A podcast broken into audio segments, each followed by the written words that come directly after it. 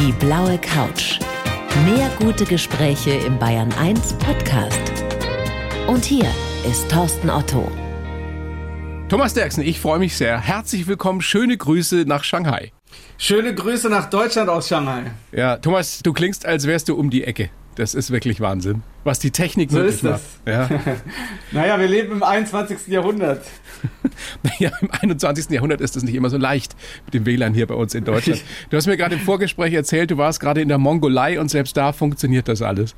Also in der inneren Mongolei. Es gibt ja den Staat Mongolei und die innere Mongolei, das ist eine Provinz Chinas.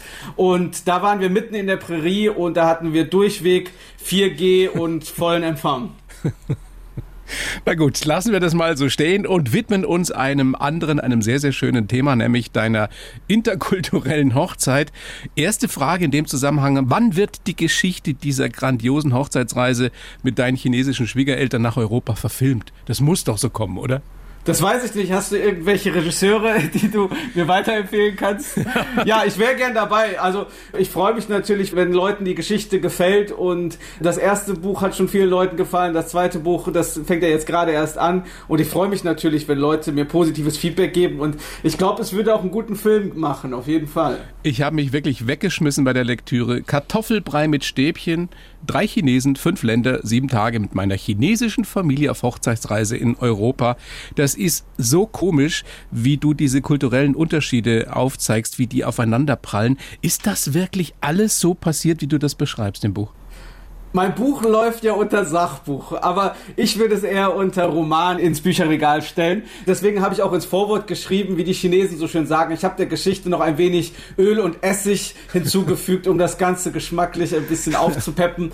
Und so ist das auch. Also man muss es schon mit einer gewissen Prise Humor nehmen. Die Geschichten sind schon so passiert, aber ich habe einiges an Öl und Essig auch noch dazugegeben. Wir werden gleich ausführlichst über deinen Schwiegervater auch sprechen. Was für ein unglaublicher Typ, was für ein spannender Mann. Also dieses Buch erzählt ja die Geschichte eurer deutsch-chinesischen Hochzeit in deinem Heimatdorf im Bergischen Land. Vorher habt ihr schon in Shanghai geheiratet, eben bei den Schwiegereltern. Und in China werden solche Hochzeiten riesengroß zelebriert, ne? Ja, wir hatten damals ungefähr ausgerechnet, was wir hier in China für einen Tisch ausgegeben haben, haben wir für die ganze Hochzeit in Deutschland ausgegeben. Also hier in China müssen nur die besten Speisen, die edelsten Tropfen und in den besten Restaurants aufgetischt werden, damit mein Schwiegervater sein Gesicht auch wahren kann. Also das war schon sehr, sehr pompös hier und wir hatten uns in China auch dazu entschieden, die Hochzeit traditionell chinesisch zu machen, was in China des 21. Jahrhunderts auch kaum noch vorkommt, weil es meistens eine Mischung zwischen westlicher und chinesischer chinesischer Hochzeit ist, dann hat die Braut auch ein weißes Brautkleid, aber auch gibt es natürlich chinesische Traditionen. Und wir haben gesagt, in China machen wir eine richtig chinesische Hochzeit und in Deutschland eine richtig westliche Hochzeit. Hm, warum habt ihr euch denn überhaupt entschlossen, nochmal in Marienheide, also in deinem Heimatdorf, zu heiraten? Ich komme aus einer großen Familie. Ich habe drei Brüder und zwei Schwestern, die haben jeweils auch viele Kinder. Das heißt, die hatten nicht die Möglichkeit gehabt, alle zu unserer Hochzeit nach Shanghai zu kommen. Und dann haben wir gesagt, das müssen wir in Deutschland auch nochmal nachholen. Und weil wir auch wirklich gerne zwei Hochzeiten hätten, also einmal die westliche Hochzeit, einmal die chinesische Hochzeit, zusammen mit der standesamtlichen Hochzeit waren es drei. Aber jetzt reicht mir das auch mittlerweile mit den Hochzeiten. das glaube ich. Ihr habt ja nun wirklich auch eine Menge erlebt. Und es geht ja, und es ging ja schon grandios los, als ihr in Deutschland angekommen seid mit dem Flugzeug. Und dein Schwiegerpapa, der hat gleich mal ein Taxi genommen, was ja nun bei uns nicht immer so üblich ist für längere Strecken. Nein, ich habe in Deutschland früher, als ich Student oder Schüler war, nie ein Taxi genommen, außer wenn man mal vom Feier nach Hause fährt, weil die Preise in Deutschland sind ja recht hoch und ich komme aus einer Mittelstandsfamilie, da fährt man nicht mit dem Taxi, außer die Krankenkasse bezahlt das bei der Oma. Und hier in China ist es halt gang und gäbe, dass man Taxi fährt, weil natürlich die Kosten viel geringer sind. Und dann ist er ins Taxi gestiegen und die 180 Kilometer vom Frankfurter Flughafen bis nach Marienheide gefahren, weil er sich zu schade war, mit der Deutschen Bahn zu fahren. Und das hat natürlich für Verwunderung dann bei deinen Eltern gesorgt. Kann man das so auf den Punkt bringen? Dein Schwiegervater, ich glaube, Taxiunternehmer eben auch in China, der ist ein Mann, der Deutschland und die Deutschen speziell für sehr, sehr rückständig hält oder zumindest gehalten hat. Ja, also mein Schwiegervater, der hatte Fahrschule, also kein Taxiunternehmen. Ja. Aber das ist schon wirklich so. Man muss ja sagen, offiziell ist China noch ein Entwicklungsland, aber wenn man hier in Shanghai lebt oder in gewissen Hinsichten, hat China und hat Shanghai Deutschland wirklich weit, weit überholt. Das heißt, wenn wir einmal zum Beispiel Mobile Payment angucken, hier in China benutzt man praktisch gar kein Bargeld mehr. 99 Prozent der Händler und Kunden sind auf Mobile Payment umgestiegen. Und wir haben schon über das Internet gesprochen und über verschiedene Dinge. Man kann hier nur mit dem Handy aus dem Haus gehen und man wird seinen Schlüssel und sein Portemonnaie nicht vermissen, weil man alles mit dem Handy regeln kann. Und dann kommt man nach Deutschland und mein Schwiegervater sieht, da kann man nur mit Bargeld bezahlen. Das ist natürlich jetzt in der Pandemie und nach der Pandemie auch anders geworden, aber wir waren ja vorher da und das ist auch für mich als Deutscher, der in Deutschland aufgewachsen ist, schon sehr gewöhnungsbedürftig, dass man immer Bargeld mit sich rumschleppen muss, weil die Bäckerei zu damaligen Zeiten zumindest keine Kartenzahlung oder, oder Mobile Payment sowieso nicht akzeptiert hat. Was ja für uns besonders faszinierend ist an China oder speziell auch an Shanghai, ist ja diese Mischung aus großer Modernität und aber auch aus großer Tradition. Dein äh, Schwiegervater muss deine Eltern und auch dich so ein bisschen überrascht haben, weil er dann auch so spezielle Übungen gemacht hat wohl gleich und deine Eltern gedacht haben, dem geht's gar nicht gut.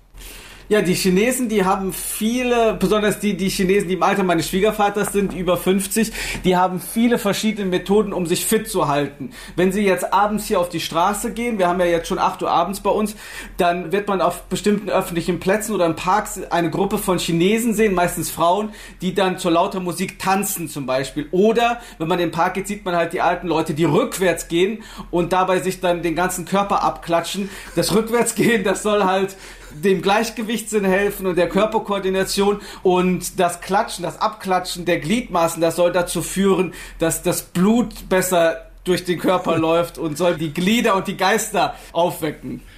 Und da haben sich deine Eltern dann gewundert und haben gedacht. Das hat mein Schwiegervater dann bei uns im Garten gemacht und dann haben meine Eltern schon sehr gestaunt und ich habe mir vorgeschlagen, dass sie doch vielleicht teilnehmen könnten an den Sportübungen, aber nee, das, da, da, da hatten die schon zu viel Angst, was die Nachbarn denken würden. Da prallen wirklich Welten aufeinander. Wie haben die sich denn überhaupt verständigt? Na, mit Hand und Fuß natürlich. Also meine Eltern, die waren auch hier in China schon zweimal und da hatten wir ab und zu mal was, wo wir die nicht begleiten konnten. Und es gibt ja heutzutage verschiedene Apps, über die man sich unterhalten kann. Aber es klappte schon erstaunlich gut. Zumindest sorgen meine Schwiegereltern und meine Eltern dafür, dass der Gegenüber nicht verhungert. Also zusammen essen gehen und sowas, das klappt schon ganz gut und alles andere, das muss man mit Händen und Füßen regeln. Wobei die Geschmäcker ja durchaus unterschiedlich sind, ne?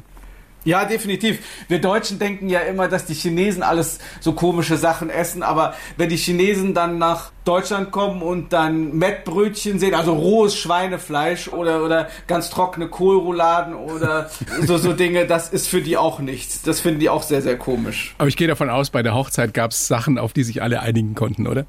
Ja, bei der Hochzeit hatten wir ein Buffet, also da gab es für jeden etwas.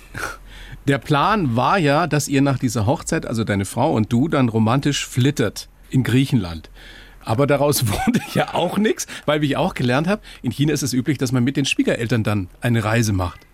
Das ist vielleicht nicht so üblich, aber für meine Frau und für meine Schwiegereltern war das ganz selbstverständlich, weil wir natürlich in Europa waren. Und ich hatte damals gedacht, wenn wir nach Europa fliegen, dann setze ich meine Schwiegereltern in einen Reisebus, weil chinesische Reisegruppen gibt es auch in Deutschland mit Reiseführern. Die machen dann ihre Tour, wir machen unsere Tour. Aber meine Frau hat gesagt, das kann doch nicht sein, da fliegen wir gemeinsam nach Europa. Ihre Eltern sprechen kein Englisch. Dann ist das doch ganz natürlich, dass wir nach unserer Hochzeit die Flitterwochen zusammen mit meinen Schwiegereltern verbringen und mit denen durch Europa reisen. Und da habe ich mich kurz und erfolglos dagegen gewehrt. Und so kam es dann, dass wir dann noch eine Woche lang mit meinen Schwiegereltern durch Europa getourt sind. Wirklich fünf Länder in sieben Tagen? Ja, also wir waren in Deutschland, in den Niederlanden, in Frankreich, in Liechtenstein und in Belgien. Mhm. Und, genau. und interessant ist ja auch, warum speziell die Lokalitäten, die Städte ausgesucht wurden von deiner Schwiegermutter. Die hatte nämlich eine Liste. Das ist ja auch eine sehr, sehr komische Geschichte, weil du natürlich erst gar nicht verstanden hast, welche Städte sie meint. Na, da standen Städte wie Metzingen oder Röhrmond drauf oder Schweinsfurt, glaube ich auch noch. Also ganz komische Städte, also Städte, mit denen man als Deutscher etwas anfangen kann, die man schon mal gehört hat, aber da würde man doch keine Touristen mit hinschleppen. Und erst später hat sich herausgestellt, dass da ganz bekannte und berühmte Outlets stehen da, wo man Luxusmarken zum Sonderpreis kaufen kann. Und das ist wirklich eine Sehenswürdigkeit, eine Muss-Anlaufstelle für die meisten chinesischen Touristen, die nach Deutschland kommen, weil die natürlich viele Geschenke mitbringen müssen nach ja. China für Verwandte und Bekannte und Freunde und Arbeitskollegen. Und da kann man halt sehr günstig die Gucci und Armani und Louis Vuitton Taschen erwerben. Aber konnte denn deine Schwiegermutter Ingolstadt oder Schweinfurt aussprechen? Das Problem im Chinesischen ist, dass man nur eine begrenzte Anzahl an Silben hat. Das heißt, man kann nicht wie im Deutschen Buchstaben beliebig aneinander fügen. Das heißt, man nimmt den deutschen Namen und dann nimmt man irgendwas im Chinesischen, was so ähnlich klingt. Also Ingolstadt zum Beispiel heißt Ingolstadt auf Chinesisch. Ich glaube, wenn ich zu einem Deutschen sagen möchte, äh, ich möchte nach Ingolstadt, das ist, sehen Sie, das ist für mich, das ist für mich schon auch ein Zungenbrecher nach Ingolstadt, der, da kann auch kein Deutscher was mit anfangen und da, da habe ich auch lange gerätselt, wo die denn eigentlich hin wollten. Was war denn insgesamt bei dieser Hochzeit, bei dir zu Hause und bei der anschließenden Reise dann mit den Schwiegereltern die größte Herausforderung für dich? Also ich sehe ja schon und ich höre ja schon, dass du einen großartigen Humor hast, aber war das essentiell?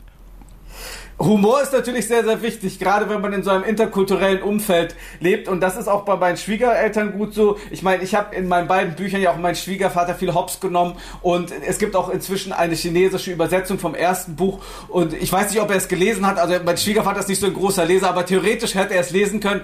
Aber er ist ein Mann mit sehr vielen verschiedenen interessanten Charakterzügen. Und zum Glück ist einer davon, dass er auch über sich selbst lachen kann und diesen Humor hat. Und das war auch bei mir so. Natürlich war die größte Herausforderung, Herausforderung während der ganzen Reise und während der Organisation, dass ich immer versuchen musste, alle glücklich zu machen. Zuallererst meine Frau, daran scheitern ja schon viele Männer mhm. sowieso im Alltag. Und dann noch meine deutsche Familie, meine chinesische Familie und ganz am Ende ja auch noch mich selber. Ganz zum Schluss du selbst, wie selbstlos. Hat's denn deinen Schwiegereltern gefallen in Deutschland?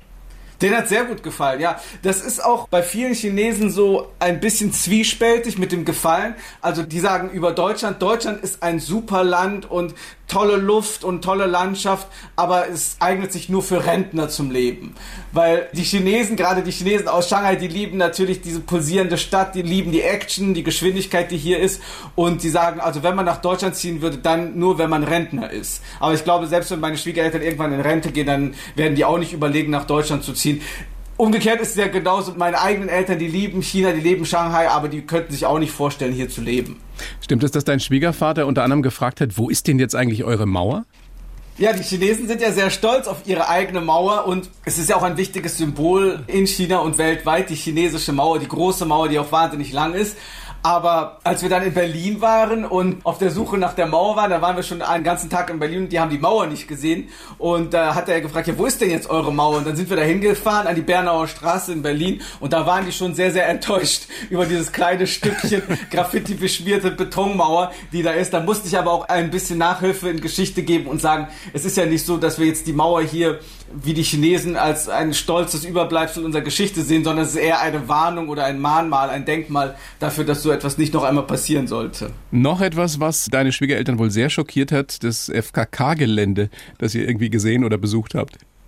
Nicht nur meine Schwiegereltern, meine Frau auch. Ja? Also ich muss sagen, meine Frau, die ist sehr offen und sehr tolerant, aber China ist doch an sich ein recht traditionelles Land und Nacktheit ist hier nicht so präsent wie in Deutschland. Ich meine, gerade in Ostdeutschland oder auch jetzt mittlerweile auch in ganz Deutschland ist ja FKK ein Teil der Kultur und ganz normal und da gucken auch die meisten nicht ein zweites Mal hin. Aber für die Chinesen war das und zum Beispiel auch offene Prostitution in Amsterdam, wo die Damen in, in Schaufenstern stehen, das war wirklich ein Erlebnis, wo die sich einerseits an den Kopf fassen konnten, aber wollten aber andererseits auch nicht weggucken konnten, weil das natürlich sehr, sehr faszinierend ist. Ja. Deine Frau war jetzt aber nicht zum ersten Mal in Deutschland, oder? Nein, meine Frau war schon einige Mal in Deutschland, ja. aber so FKK hautnah erlebt hat sie auch da auf der Reise zum ersten Mal. Was hat es mit dir gemacht, dass du ja deine Heimat Deutschland auch durch die Augen deiner chinesischen Familie gesehen hast? Hast du den Blick auf Deutschland irgendwie verändert dadurch? Ich lebe jetzt ja nun seit fünf Jahren in Shanghai. Natürlich verändert sich auch aus der Distanz der Blick auf Deutschland sowieso. Wenn man in Deutschland lebt oder überhaupt, wenn man in dem Land lebt, in dem man geboren und aufgewachsen ist, dann denkt man, hier ist alles so normal, wie es hier ist und es muss alles so sein und das ist die einzige Möglichkeit, wie man sein Leben gestaltet. Und deswegen finde ich es auch immer so wichtig, dass egal ob man jetzt in China aufgewachsen ist oder in Deutschland oder in den USA, dass man mal eine Zeit lang im Ausland verbringt, weil man dann einerseits sein eigenes Land viel, viel mehr schätzen lässt, weil manchmal bin ich hier in China und denke auch, Mensch, wenn wir mal ein paar deutsche Beamte hätten, die hier für Ordnung sorgen würden oder wenn wir einfach was von den Deutschen übernehmen würden. Und genauso geht es auch den Chinesen, die im Ausland sind. Zum Beispiel meine Frau, die in Deutschland eine Zeit lang gelebt hat, die lernt das auch viel mehr schätzen, ihr eigenes Land, die Vorzüge, weil da immer irgendwas ist, wo man voneinander lernen kann. Und dann auf der Reise wirklich ist mir noch vieles aufgefallen, wo ich denke, Mensch, wir Deutschen sind doch wirklich viel, viel komischer und viel seltsamer, als wir denken. Für uns ist das ja alles ganz normales, alles Alltag und es muss so sein, aber es geht auch anders. Das ist sehr, sehr spannend. Ich glaube, das würde jedem von uns gut tun, mal, wenn er denn die Möglichkeit hätte oder sie, dann eine längere Zeit im Ausland zu verbringen und vielleicht ja sogar in einer ganz anderen Kultur eben wie China. Thomas, ich habe für dich einen Lebenslauf geschrieben, würde dich jetzt bitten, den vorzulesen und dann besprechen wir es ausführlichst. Bitteschön. Gerne. Ich heiße Thomas Derksen und die Chinesen lieben mich. Neben Dirk Nowitzki und Timo Boll bin ich der vielleicht bekannteste Deutsche in Shanghai. Die Liebe zu einer Chinesin hat mich in diese neue Welt katapultiert und meine Videos über kulturelle Unterschiede haben mich zum Star-Influencer gemacht. Geprägt haben mich meine bodenständige Heimat, eine ungewöhnliche Klassenfahrt und mein chinesischer Schwiegervater. Im Herzen werde ich immer ein Deutscher bleiben, aber China ist inzwischen mein Zuhause geworden. In Zukunft möchte ich noch mehr zur Verständigung zwischen den Menschen in beiden Ländern beitragen. Und ich träume davon, die Strecke zwischen Köln und Shanghai einmal ganz bewusst und langsam mit dem Auto oder dem Zug zu fahren. Was sagst du? Kannst du unterschreiben so? Steht Quatsch drin? Was würdest du ergänzen? Was korrigieren?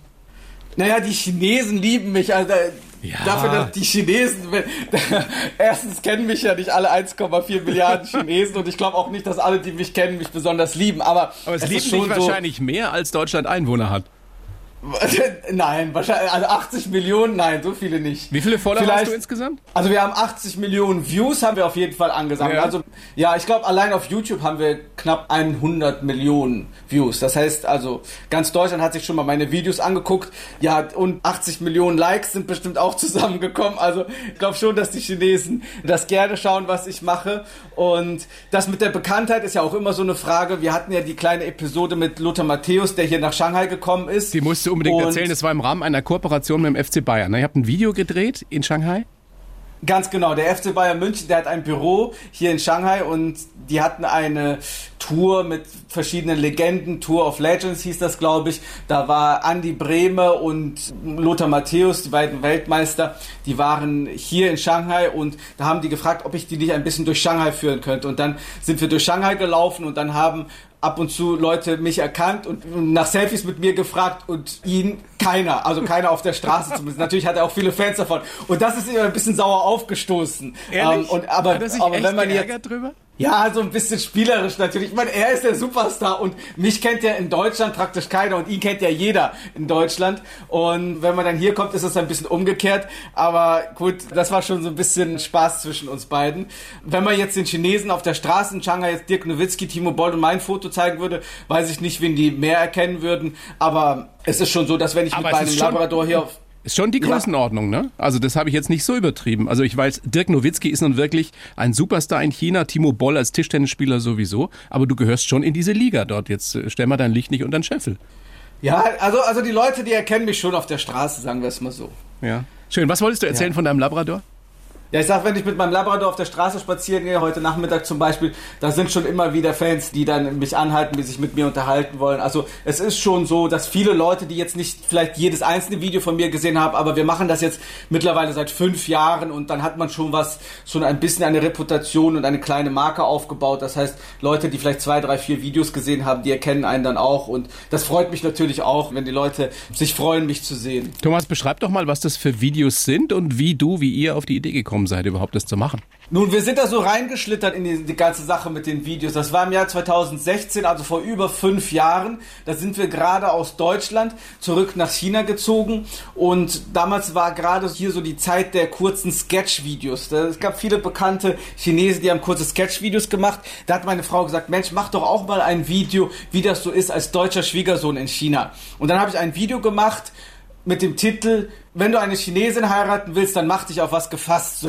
ungefähr übersetzt. Habe ich mir eine Perücke gekauft, die den Haaren meiner Schwiegermutter ähnelt und habe die dann aufgesetzt und dann so ein paar Sätze in die Kamera geredet, was ich immer von meiner Schwiegermutter hören muss, was ich von meinem Schwiegervater hören muss und was ich von meiner Frau hören muss. Und das Ganze auch noch größtenteils auf Shanghainesisch. Das ist ein Dialekt, der hier in Shanghai gesprochen wird und der ganz anders zu dem Hochchinesisch ist. Also du sprichst und perfekt Chinesisch? Perfekt Chinesisch sprechen, glaube ich, wenig Ausländer. Also Chinesisch ist so eine Sprache, wo man nach Jahren irgendwann dazu kommt und sagt, ich kann mich kommunizieren, aber es ist so wie auf einem offenen Meer zu versuchen, nicht übers Wasser zu halten. Also es kommt auch immer auf die Tageszeit an. Also abends wird mein Chinesisch schlechter und tagsüber ist es ganz in Ordnung. Also es reicht, um mich im Alltag durchzuschlagen. Aber ja. perfekt oder muttersprachlich, das ist wirklich eine sehr, sehr große Herausforderung. Also man könnte es so auf den Punkt bringen, ihr macht Videos über den chinesisch-deutschen Alltag und die Unterschiede, die es dann natürlich auch kulturell gibt. Genau, und dann haben wir eine Zeit lang solche Sketche gemacht, also geskriptete und ein bisschen Verkleidung und so weiter. Und dann haben wir nach anderthalb oder etwa zwei Jahren angefangen, damit Videos zu machen aus dem Alltag, also weniger geskriptet, sondern mehr so Vlogs, die auf YouTube oder auf westlichen Plattformen sehr in sind und haben dann Reisevideos gemacht und mittlerweile reisen wir viel. Wir machen Videos zum Thema Kultur, zum Essen, zum Lifestyle und Immobilienpreise in Shanghai, Mettessen in Deutschland und was kostet ein chinesisches Essen in Köln und so weiter und so fort. Also alles, was mich selber so interessiert, darüber mache ich Videos. Also ein Highlight ja sicherlich auch für viele, vielleicht der eine oder die andere hat auch schon davon gehört, die Gesichtserkennung auf dem Klopapierhalter in öffentlichen Klos. Ja, das ist, da, das, das ist ja für uns hier Thema. etwas, wo wir sagen, bitte, gibt's sowas wirklich? Sowas gibt's wirklich, ja. Das heißt, wenn man auf die öffentliche Toilette hier in Shanghai gehen möchte, dann gibt's an einigen Hotspots, also wo viele Touristen sind zum Beispiel, um Verschwendung einfach zu vermeiden. Das heißt, man hält sein Gesicht in die Kamera, da spuckt dann ein paar Blätter Klopapier aus und dass dann nicht äh, Rollen mitgenommen werden und äh, dass dann für die anderen nichts übrig bleibt. Und das ist wirklich Standard dort in Shanghai? Ich habe das schon auf einigen Toiletten gesehen, gerade so, wo viele Touristen sind, an einigen Hotspots, da ist das schon gang und gäbe. Und da würde sich auch kein Chinese darüber wundern, dass es sowas gibt. Fallen dir noch so ein paar Beispiele ein, wo sich der Chinese nicht drüber wundern würde, aber der Deutsche umso mehr? dass zum Beispiel die Bettler hier alle QR-Codes um den Hals hängen haben. Das heißt, weil die ja selber auch wissen, dass die Leute kaum noch Bargeld mit sich tragen, haben sie auch upgraded und jetzt akzeptieren die auch eine Almose in Form von Mobile Payment. Ich weiß jetzt gerade nicht, ob das lustig oder tragisch ist. Oder einfach nur clever. Das ist der Alltag. Oder einfach nur ne? die das Zeit, der Alltag. In clever, das ist die Zeit, ja, ja, genau. Früher hat man halt Nahrungsmittel oder so gespendet, als das Geld erfunden wurde, dann halt Geld und jetzt mittlerweile mit QR-Codes. Unglaublich. Was ich noch mit äh, großer Begeisterung äh, vernommen habe und was mich sehr interessiert, woran das liegt bei dir. Du hast wohl 55 Kilo abgenommen. Wie hast du das hingekriegt? Ja, durch ganz traditionelle Art und Weise. Mehr Bewegung und bewusster Essen. Also ich war Zeit meines Lebens, soweit ich zurückdenken kann, seit der Grundschule war ich immer übergewichtig. Und ich bin ja jetzt mittlerweile 32. Damals, als ich angefangen habe, war ich 31. Und da habe ich gesagt, so, das kann jetzt nicht mehr so weitergehen. Ich war bei meinem Höhepunkt auf 140 Kilo. Und das ist natürlich auf die Dauer sehr ungesund und je älter man wird, desto ungesunder wird das auch. Und da habe ich im letzten Jahr, im Januar, während der Pandemie hier in China, da waren wir ja alle zu Hause, da war ja auch Lockdown in ganz China und da habe ich mir überlegt, welches Video kann ich zu Hause machen. Dann ist mir eingefallen, Mensch, ich könnte doch mal eine Abnehmen-Challenge machen. Mich einen Monat lang gesund ernähren, mal gucken, wie viel ich abnehmen kann. Das habe ich dann gemacht und während der Zeit im Lockdown hat man ja genug Zeit, habe ich mir viele Videos angeguckt und habe festgestellt, Mensch, Abnehmen muss ja gar nicht so extrem sein. Man muss sich nicht so wahnsinnig einschränken, sondern man kann auch genießen. Es gibt unglaublich viele gute Rezepte. Es gibt unglaublich viele Dinge, die man essen kann. Und wenn man ab und zu mal einmal im Monat auch einen Burger isst, dann wirft einen das auch nicht aus dem Diätplan raus. Und das habe ich dann verstanden nach 25 Jahren Übergewicht und jetzt anderthalb Jahre später bin ich 55 Kilo leichter, hatte keinen einzigen Rückfall und nie gedacht, dass ich wieder im Jojo-Effekt landen werde. Wow. Wie kam das an bei deiner chinesischen Familie, bei deinem Schwiegervater? Die sind natürlich sehr froh darüber. Ich meine, die Chinesen sind auch immer sehr besorgt um die Gesundheit der Familienmitglieder und so weiter und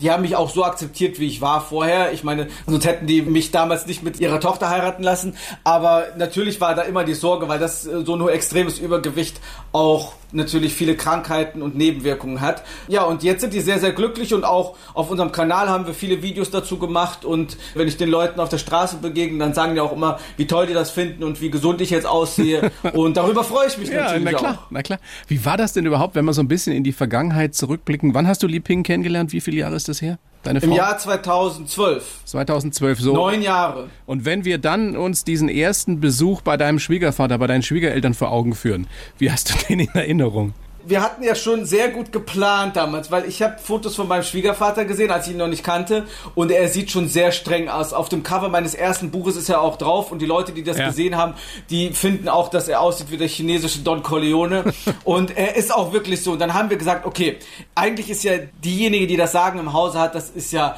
meine Schwiegermutter, auch wenn mein Schwiegervater das nicht zugeben wird und die war schon von vornherein auf unserer Seite. Die hat uns schon gesagt, wenn ihr euch liebt, dann ist alles in Ordnung, auch wenn du nur ein armer Student bist, wenn du kein Haus hast, kein Auto hast und noch keinen Beruf hast, dann akzeptieren wir dich trotzdem. Nur, ich möchte nur, dass meine Tochter glücklich ist. Und dann haben wir gesagt, okay, wir machen es so, dass wir kommen an einem Tag, an dem der Schwiegervater nicht zu Hause ist, dass wir, dass ich erstmal die Mutter kennenlernen kann. Dann haben wir das gemacht. Der Abend lief auch sehr rund und sehr gut.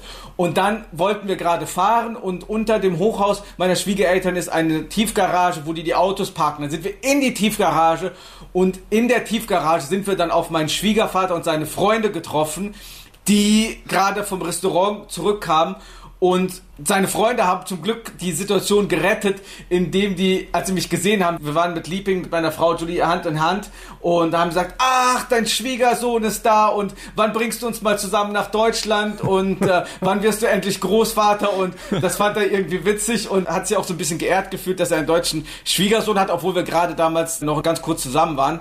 Aber in China ist das schon so, wenn man mal zu Hause war, dann wird es schon sehr ernst, das kommt schon fast an der Verlobung gleich. Ja, aber er muss schon relativ streng und auch zum Teil vorurteilsbehaftet gewesen sein am Anfang. Stimmt dieser Satz, der überliefert ist, den willst du nicht unbekleidet sehen, also in Bezug auf dich? Der Satz war so, der hat gesagt, ich kenne Ausländer aus dem Fernsehen oder aus dem Kino, die siehst du einmal nackt und dann nie wieder. so ein Eindruck wie ist das gemeint? Weil die so schlimm aussehen oder weil die dann Nein. sofort wieder abhauen oder? Ja, ja, genau. Ach also so. es geht darum, dass die dich einmal im Bett haben wollen und Ach, dann verstehe. hauen die wieder ab und dann legen die dir vielleicht noch ein Ei ins Nest oder sowas und das würde ja Schande über die ganze Familie bringen. Also, dass das alles so Casanovas sind, die es nicht ernst meinen und die auch nicht im entferntesten an heiraten und an eine stabile Familie denken, was in China ja immer noch sehr, sehr wichtig ist. Ja. Wie versteht dein Schwiegervater sich mit deinem Vater? Nur die verstehen sich sehr gut. Mein Vater findet den auch sehr interessant. Das ist eine sehr interessante Persönlichkeit. Aber die sind natürlich total verschieden. Mein Vater ist ein ganz bodenständiger, handwerklich sehr, sehr begabter Mensch, der, der, der unser Haus in Marienheide selber gebaut hat und der, der wirklich alles kann. Und mein Schwiegervater ist halt so der, mehr der Businessman, der eher, der gut zu Geschäftsessen gehen kann. Aber wenn der mal eine Glühbirne ausgetauscht haben muss, dann muss jemand, äh, der Hausmeister kommen, weil er das alleine nicht schafft. Also ein richtiger Patriarch in gewisser Weise. Genau. Ja.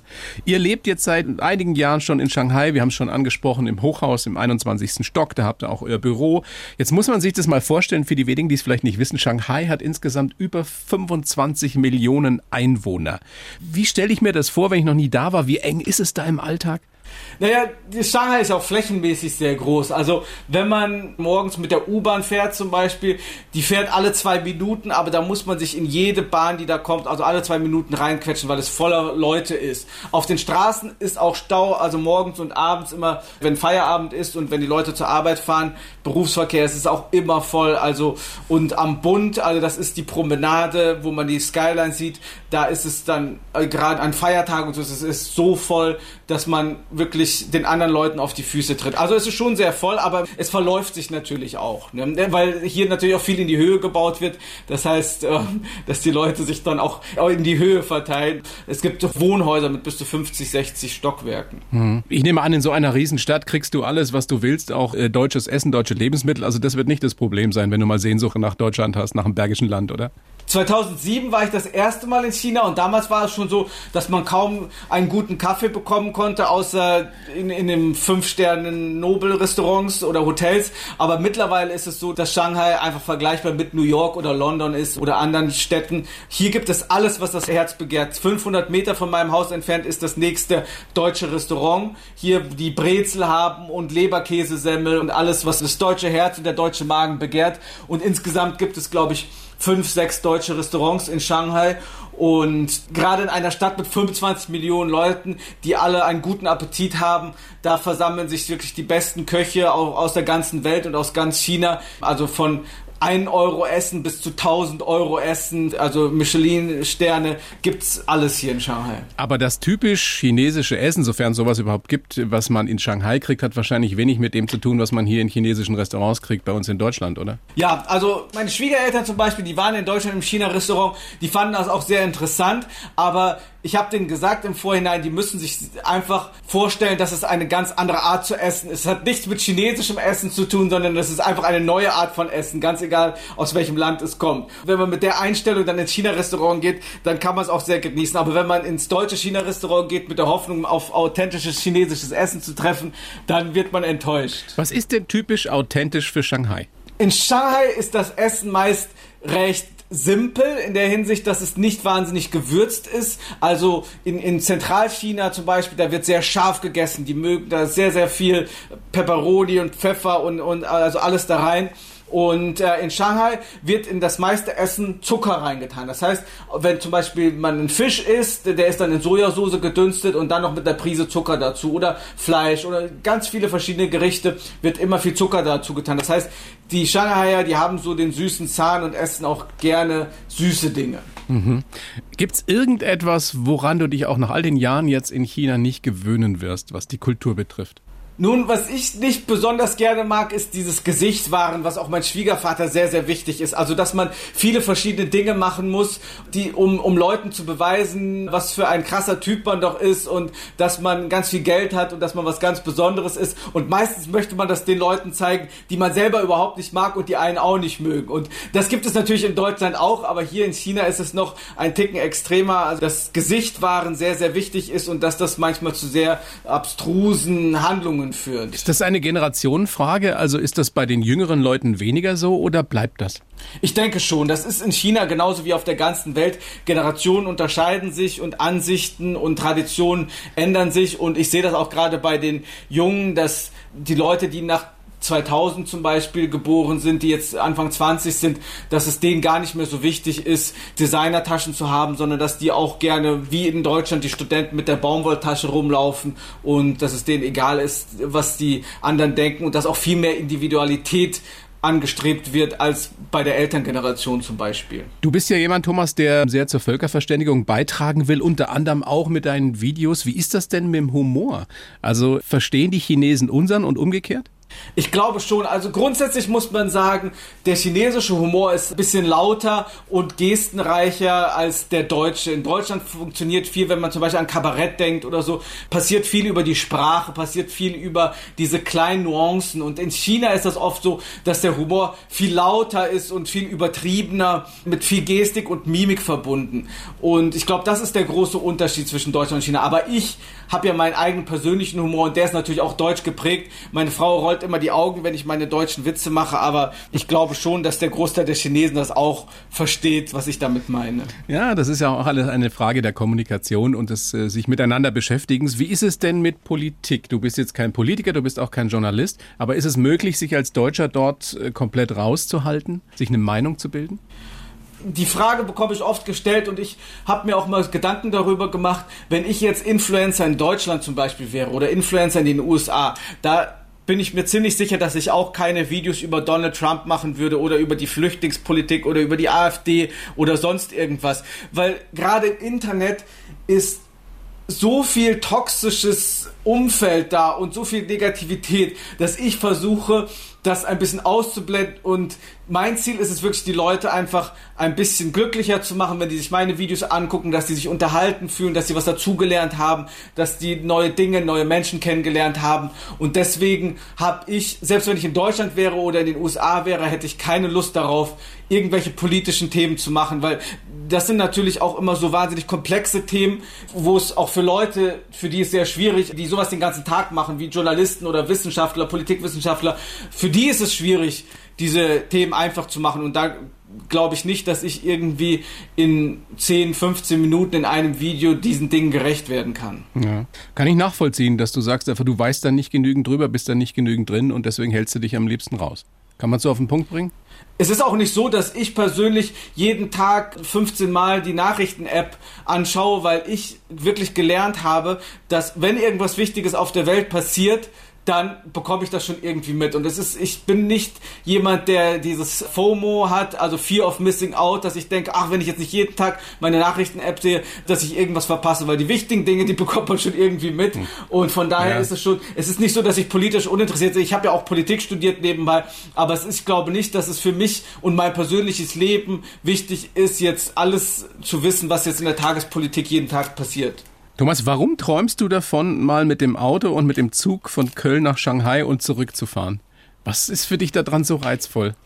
Ich hatte mal einen Kommiliton während meiner Studienzeit, als wir das erste Mal zwei Monate hier in China waren. Das waren sehr intensive zwei Monate, weil wir auch das erste Mal so eine lange Zeit in China waren. Und der hat mir damals einen Satz gesagt, der mir bis heute nicht aus dem Kopf geht. Der hat gesagt, wenn wir in den zehn Stunden, die wir von Shanghai nach Frankfurt zurückfliegen, da kann man das gar nicht verarbeiten, was man hier alles erlebt hat. Weil man kommt aus einer ganz anderen Kultur wieder zurück in die Heimat nach Deutschland und dann ist es plötzlich so nach zehn Stunden so, als ob das schon wieder ganz, ganz weit weg ist. Und der hat damals gesagt, der beste Weg wäre eigentlich, sich in den Zug zu setzen und dann zwei Wochen oder drei Wochen lang die ganzen Dinge zu verarbeiten, die hier passiert sind und dann so langsam über Sibirien, über die Veränderung der Landschaften wirklich so langsam zu verdauen, dass man von, äh, von China zurück nach Deutschland, nach Europa kommt. Und das hörte sich für mich immer so romantisch an und ja. das, das ist immer so mein Ziel, einmal entweder mit dem Zug oder mit dem Auto von Deutschland nach China oder umgekehrt zu fahren und das wirklich so ganz intensiv und ganz langsam zu erleben, was für eine Distanz wirklich zwischen Deutschland und China auch geografisch ist. Das ist so spannend, dir zuzuhören und äh, deine Leidenschaft, deine Begeisterung und deine Faszination für dieses Reich der Mitte zu hören. Wie ging das eigentlich damals los? Gab es irgendein Schlüsselerlebnis, habe ich dich noch gar nicht gefragt, warum du gesagt hast, China, das fasziniert mich so. Da muss ich mich bei meinem, äh, bei einem ehemaligen Lehrer bedanken von uns, als ich auf dem Gymnasium war. Es war ungefähr in der 10. Klasse. Da hatten wir einen Lehrer, dessen Frau auch Chinesin ist und der fließend Chinesisch spricht, der auch Sinologie studiert hat und der hat eine chinesische AG bei uns angeboten auf dem Gymnasium. Und damals habe ich so das Gefühl gehabt, Mensch, das interessiert mich sehr. Ich bin schon immer sehr gerne gereist und ich war immer sehr neugierig und habe mich dann direkt angemeldet für die chinesische AG. Die war dann Freitagnachmittags nach dem Unterricht. Natürlich hat man als äh, pubertierender Jugendlicher Freitagnachmittags nicht mehr viel Aufnahmefähigkeit für chinesische Vokabeln und so weiter. Aber wir haben so etwas über China gelernt und über die chinesische Kultur. Und das habe ich im Lebenslauf ja auch vorgelesen. Eine ungewöhnliche Klassenfahrt. Das war im Jahr 2007, als wir zwei Jahre diese chinesische AG hatten. Da hat der Lehrer gesagt, wir möchten euch nach China mitnehmen für drei Wochen lang mit äh, Schülern und Lehrern und der Schulleitung zusammen nach China reisen, dort touristische Sachen machen und auch Schulpartnerschaften schließen. Dann sind wir im Jahr 2007 mit 66 Personen, also eine riesen Reisengruppe mit Schulleitung und Lehrern und Schülern nach China gereist, haben wir drei Wochen verbracht, den größten Kulturschock unseres Lebens bekommen. Aber an dem Tag, als wir abreisen mussten, da hatten viele schon wirklich so ein bisschen Tränen in den Augen und gedacht, Mensch, das war schon eine super Erfahrung. Und aus der chinesischen AG von unserem Gymnasium damals kenne ich mindestens mindestens zehn Leute, die im Nachhinein wirklich etwas in China oder mit China gemacht oder studiert haben. Also der Samen ist schon aufgegangen. Absolut damals. prägend für dein Leben und daraus ist ja eine große Liebesgeschichte geworden. Ich bedanke mich sehr bei dir. Thomas, das war ein großer Spaß mit dir. Ich sage sehr gerne nochmal, dein neues Buch Kartoffelbrei mit Stäbchen. Drei Chinesen, fünf Länder, sieben Tage mit meiner chinesischen Familie auf Hochzeitsreise in Europa. Grandios, sehr, sehr lustig. Man erfährt eine Menge über die kulturellen Unterschiede, über dieses riesige Land. Bedanke mich sehr bei dir. Vielen Dank und schöne Grüße nach Deutschland. Die blaue Couch, der Bayern 1 Talk als Podcast. Natürlich auch im Radio. Montag bis Donnerstag ab 19 Uhr.